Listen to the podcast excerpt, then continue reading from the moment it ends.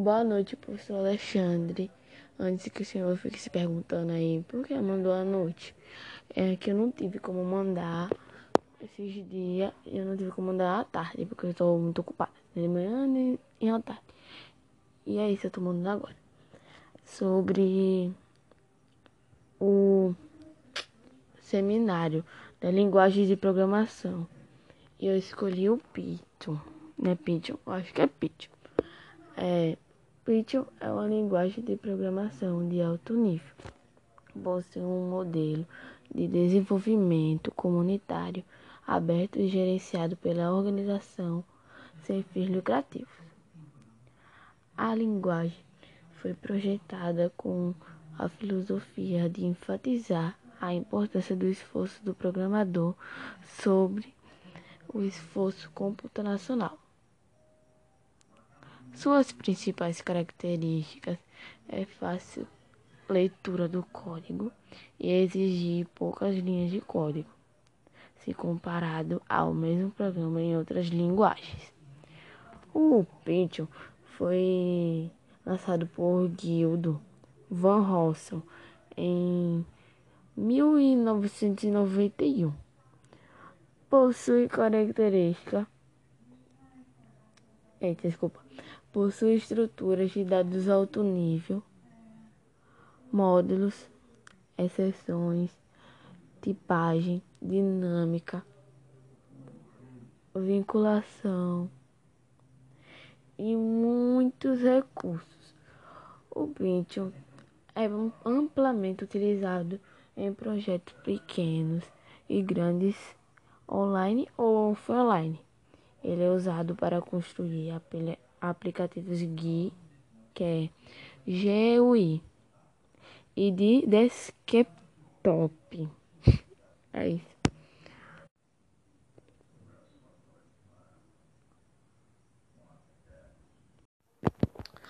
Boa noite, professor. Como eu mandei no outro áudio de informática do seminário passado pelo senhor, né? É, eu, tô, vou mudar agora de robótica, que é sobre a importância da robótica na indústria. A indústria vem passando por uma constante evolução tecnológica em escala mundial, com a transformação digital e ampliação do alcance da internet. Já são previstas muitas outras mudanças na dinâmica desse setor. Uma delas já vem acontecendo, a invasão da tecnologia robótica na linha de produção. Os benefícios que essa nova era pode trazer são muitos. E como a robótica pode ser empreitada na indústria? O primeiro passo é fácil de ser identificado. E sem dúvida, um dos pontos chaves para a implementação da robótica Afinal, são equipamentos que garantem um maior controle sobre a produção, assim como da sua qualidade e precisão. O segredo é contar com profissionais experientes para programar os robôs por meio de automação industrial. No setor, no setor automotivo, por exemplo, eles já são responsáveis por quase todo o processo de montagem de automóveis. No entanto, a linha de produção não é a única a se beneficiar.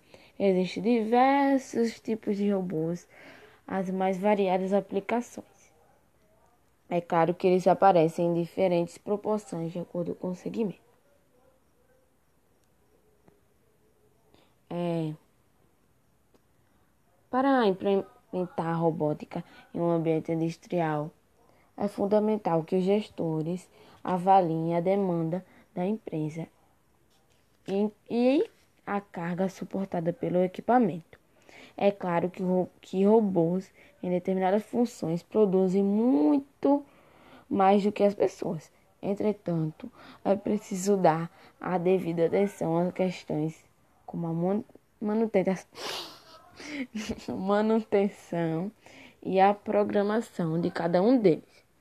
A manutenção preventiva é o alicerce de uma empresa que investe em robô, aproveitando da possibilidade de planejar as rotinas de produção,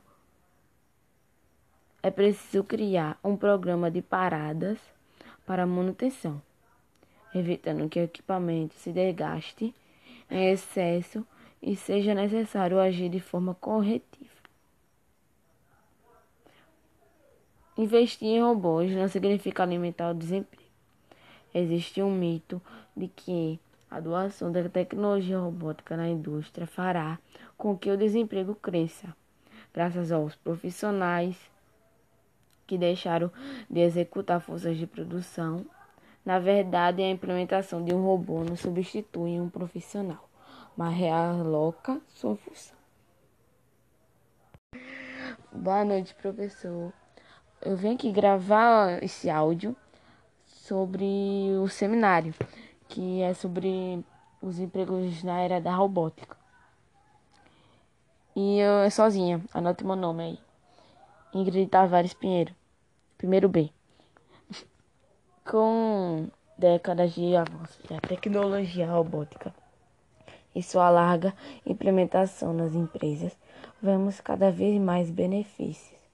Ao contrário do que o mito popular dizia, o impacto no mercado tem sido bastante positivo, inclusive gerando empregos em áreas antes não imaginadas. Entretanto, é difícil compreender claramente de que forma isso acontece. A tecnologia avança a passos largos e é preciso estar atento para entender o impacto que ela causa nas empresas e na carreira dos profissionais. O que é tecnologia robótica? É, é preciso, em primeiro lugar, é preciso entender do que exatamente estão falando. A tecnologia por si só é um termo tanto difícil de definir, afinal, se qualquer ferramenta desenvolvida para facilitar o trabalho humano for chamada de tecnologia, teremos então uma generalização que engloba até os objetos como o lápis para escrever ou o óculos para mergulhar melhorar a visão. E não que essa definição esteja errada. No âmbito dos robôs, fica um pouco mais fácil, mas ainda exige um certo cuidado. Computadores, por exemplo, são ferramentas tecnológicas extremamente inteligentes, porém, em geral, sua aplicação se dá por meio da interação humana. Isso significa que, para que um computador execute uma função, um profissional deve operá-lo. No caso dos robôs, grosso modo, podemos considerar que eles desempenham funções complexas e completas de forma repetitiva, sem a necessidade de um humano presente o tempo todo para operá-lo. Apesar de depender de ajustes de parâmetros, parâmetros e calibragens, calibragens, os robôs assumem um composto próprio um posto próprio em um determinado processo e trabalham de forma mais independente. Você pode perceber que em alguns casos esse limiar entre as duas coisas se torna abstrato. Como a tecnologia robótica pode gerar novos empregos.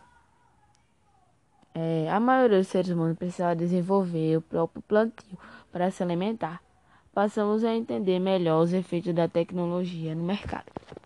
Assim como o surgimento da produção em série aumentou o número de empregos nas fábricas e inserção de robôs para a realização de atividades pesadas pode liberar os profissionais para focarem em outras tarefas.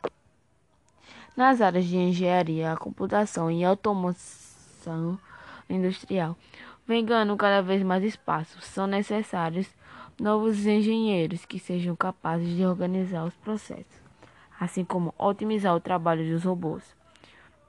Do ponto de vista dos cargos técnicos, o número de empregos para manutenção tende a continuar crescendo. A perspectiva é que trabalhos repetitivos deixem de ser de responsabilidade direta dos humanos e sejam assumidos pelos robôs. Esses, por sua vez, geram uma demanda por outros serviços que são, em geral, menos desgastantes fisicamente.